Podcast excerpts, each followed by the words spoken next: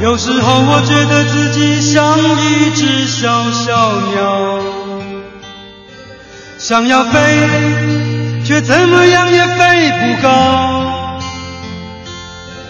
也许有一天我骑上了枝头，却成为猎人的目标。我飞上了青天，才发现自己从此无依无靠。每次到了夜深人静的时候，我总是睡不着。我怀疑是不是只有我的明天没有变得更好？未来会怎样？究竟有谁会知道？幸福是否只是一种传说？我永远都找不到。我是一只，小小小小鸟，想要飞呀飞，却飞呀。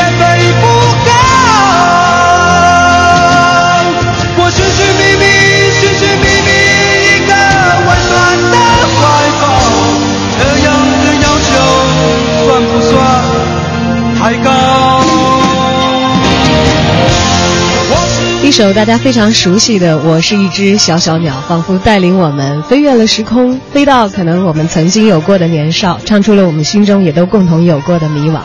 我还记得在印象当中对这首歌，呃，有着非常非常具备画面感的一段回忆。那是我在小学的时候，我们的厂职工进行，大概是在新年的文艺汇演的时候，呃，有一个邻居叔叔，也算是爸爸妈妈的同事叔叔。在年末的这个新春的联欢当中，选唱了当年最为流行的《我是一只小小鸟》，哇，大概用今天的词来说，就是现场燃爆吧。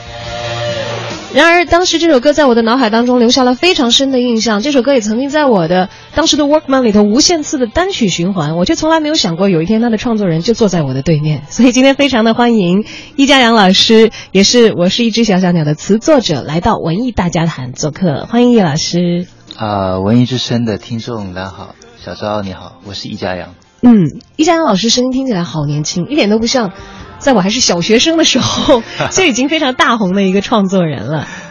对啊，那时候小小鸟其实是我进滚石的接的第一个案子，那个时候我还也蛮年轻吧，但是进了滚石，因为当兵的时候我写了很多的词，然后在滚石的一次面试里面我就进去。然后发现有一天，突然有一天，李宗盛大哥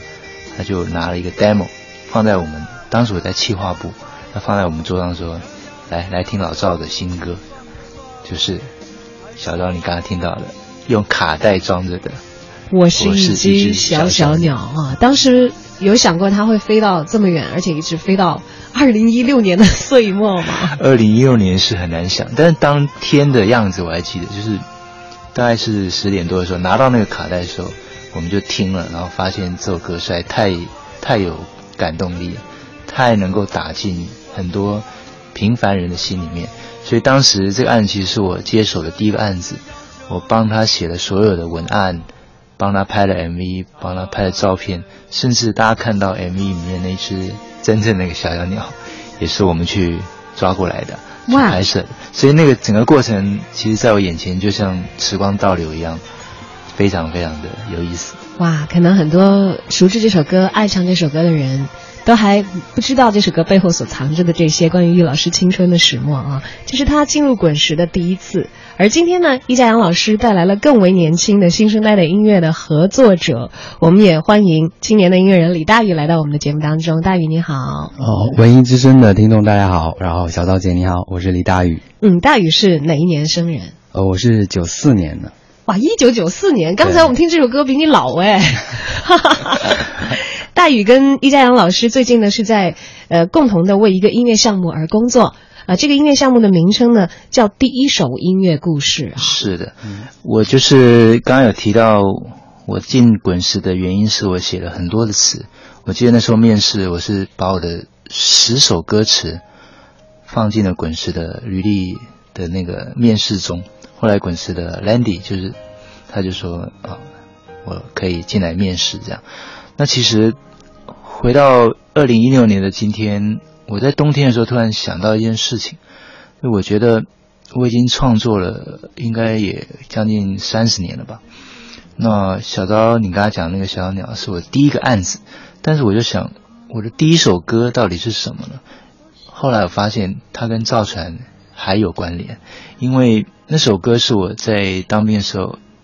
写的一首歌，因为在行军中我就拿了一本小本子，然后每停止的每次休息的时候，我就会写一些东西，后来变成歌词。那其中有一个歌词叫做《破洞》，它讲的就是在军旅中的很多的事情。那后来这首《破洞》，我拿到滚石给黄韵玲老师看，黄韵老师说：“哇，加上你是你喜欢 Bob Dylan 嘛，所以那个歌词的感觉就是这样子。”那后来那首歌是我的销售卖出去的第一首歌，一九八七年五月九号。哇，一九八七年五月九号，所以这个才算是自己创作的第一次的一个开始。这是我卖出去的第一首歌，卖出去的第一首歌，永远都记得啊。而今天其实来到我们直播间的李大宇，也是有他真正意义上的第一次公开发表的音乐的作品。对，然后这首歌叫你，应该是我去年的时候在深圳，然后想说录录制一下自己的歌，然后录了自己的第一首歌你，然后后来在网上看到那个。郑钧老师办了一个节目叫何音亮，我就投到何音亮去了，自己也不知道会怎么样。然后后来哎，好像还不错，就拿了第三名，然后就慢慢慢慢认识一家老师他们，然后帮我做这首歌。其实当时当初写这首歌的时候，呃，就想象力吧，想象力再结合自己一些身边的事情，然后很多人看到会说啊，写的 是不是因为歌歌名叫你嘛？很多人都说哦，那你写的可能是不是你心目中的那个你，那个女？大部分人都会觉得是女生啊。其实我想表达的是，当时当时想表达的是，就是说，每个人身身边都可能有一个你，那个你可能是你的亲人、你的家人，或者是你的爱人，呃，然后他们都会在某一天或者是某个时间段，可能就跟你离开分别，然后所以说，那是我当时想表达的是这这样一种心情。但前段时间，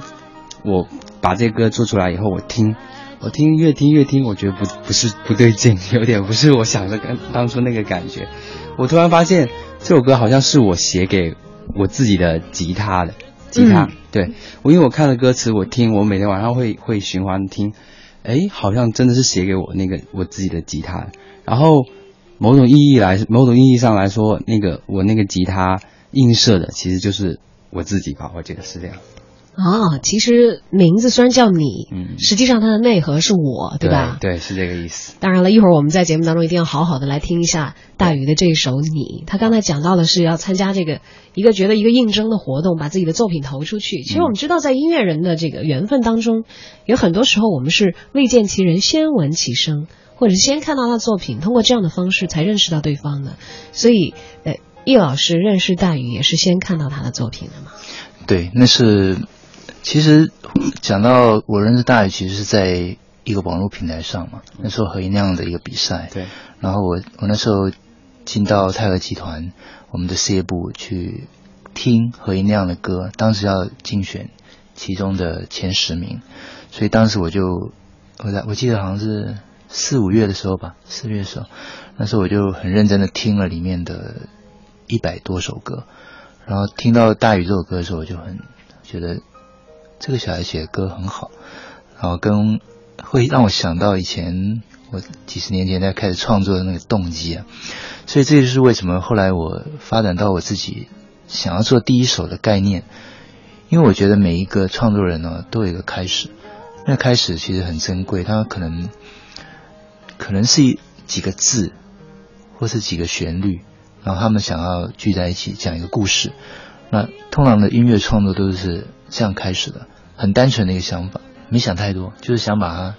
写出来，然后唱出来让大家听。所以我就想用第一首这个这个概念去做很多事情。所以大宇是第一首的第一个，第一首的第一个，对，哇，要你来打头阵哎，对，非常荣幸。它会变成是后面一个一个系列的音乐故事，现在正在开始呢。正在开始的第一首音乐故事，我们来听听看打头阵的李大宇，他能不能够带来一个好的开始？因为好的开始往往都是成功的一半哦。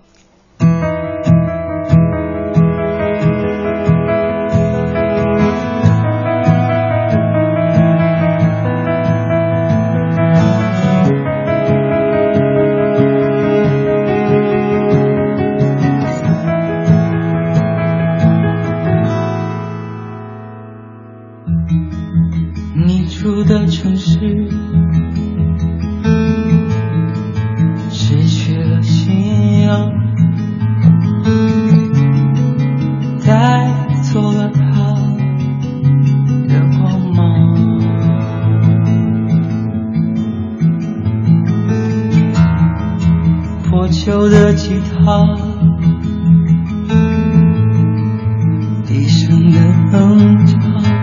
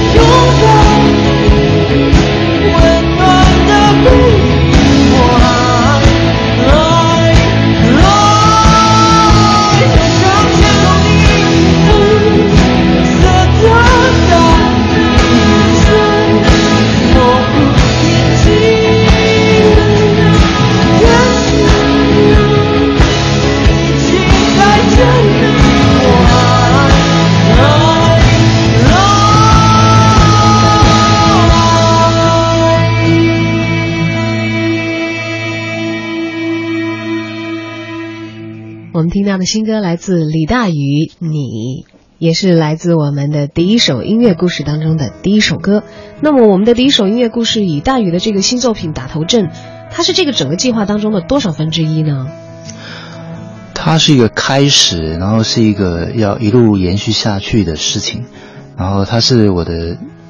对于整个的亚洲区所有的创作人的一个，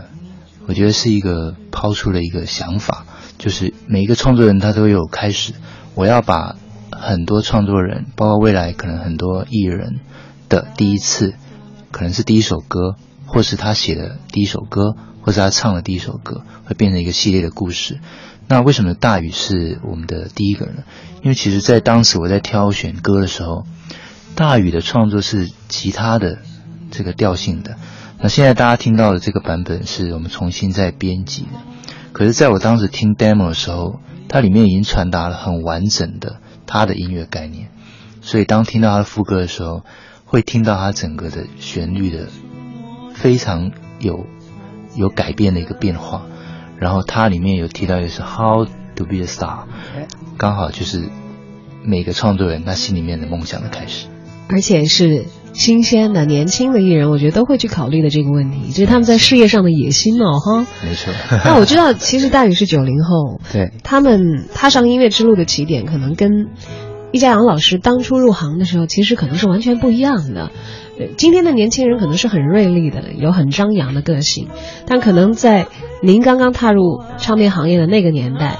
是很很融一片融景的一个形象啊。但是好像新人是不是在那个时候没有像现在的新人那么大的权利？有很多时候要服从于整个唱片公司对于新的一些音乐计划的考量。呀，他在台湾的那二十年吧，我这样看，就为什么看到大宇会有一些感觉，像坐在我旁边大宇，他现在这个造型，他戴一个帽子。然后很怎么讲呢？就是很很谨慎的，然后去谈事情的样子，其实让我想到最早的杰伦，周杰伦。因为我在看我在跟周杰伦合作的第一首歌的时候，他就就是现在大宇这个样子，很小心翼翼的，然后又很多的才华洋溢的，隐藏不住的才华。所以其实，在刚刚小刀你问的，整个台湾的那时候的创作人，他是非常自由的。那台湾的音乐人或是艺人，他有各种形态，他可能有自己的想法，后来就变成创作型歌手。他也可能是会被企划包装形成一个艺人的样子，在当时的整个音乐氛围里面是非常自由的，所以产生了很多经典的作品。嗯，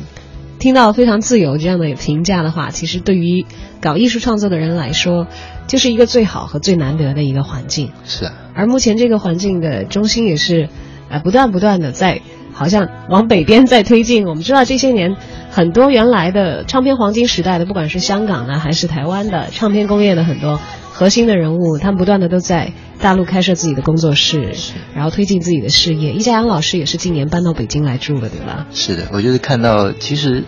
怎么说呢？其实很大的关键是来自于去年的。版权的改变，因为对于创作人来讲，这是生存的命脉，也是一个希望的开始。因为在台湾，为什么在过去二十年来会有好的发展？因为其实有一个关键因素是，整个版权在台湾规划成一个非常完善而且公平的分配。那对于创作人来讲，在二十年前吧，一直到最近，都一直还持续着许多在大家在。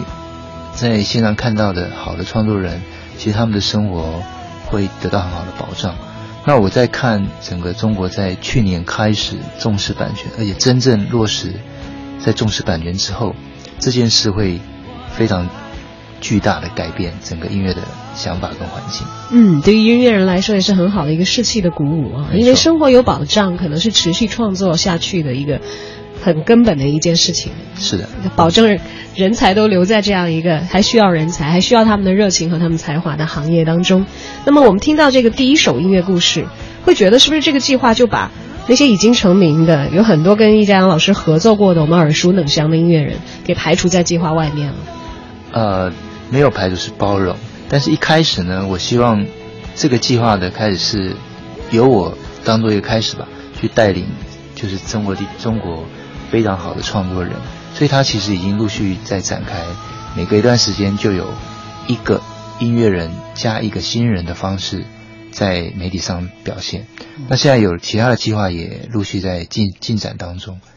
其他的计划能给我们透露一下吗？它其实就是第一首，它其实涵盖的范围，它会会是包括新人，然后也包括呃很好的创作人，也包括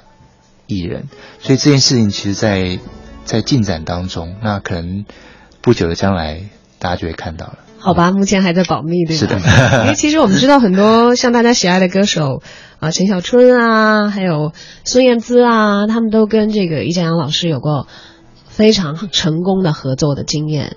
嗯，唱到大家心里的歌，一直在流传的歌，嗯，可能每个人的第一次开始的时候都会有讲不完的故事，而现在我们也感谢有第一首音乐故事这样一个计划，可能会在未来绵长的好几年或者更长的时间里头，帮我们把这些歌声背后的故事一一梳理，也借由这样的一个机会，我们了解到更多新鲜的音乐力量，了解到属于二零一六以及更往后的音乐路上更多的风景。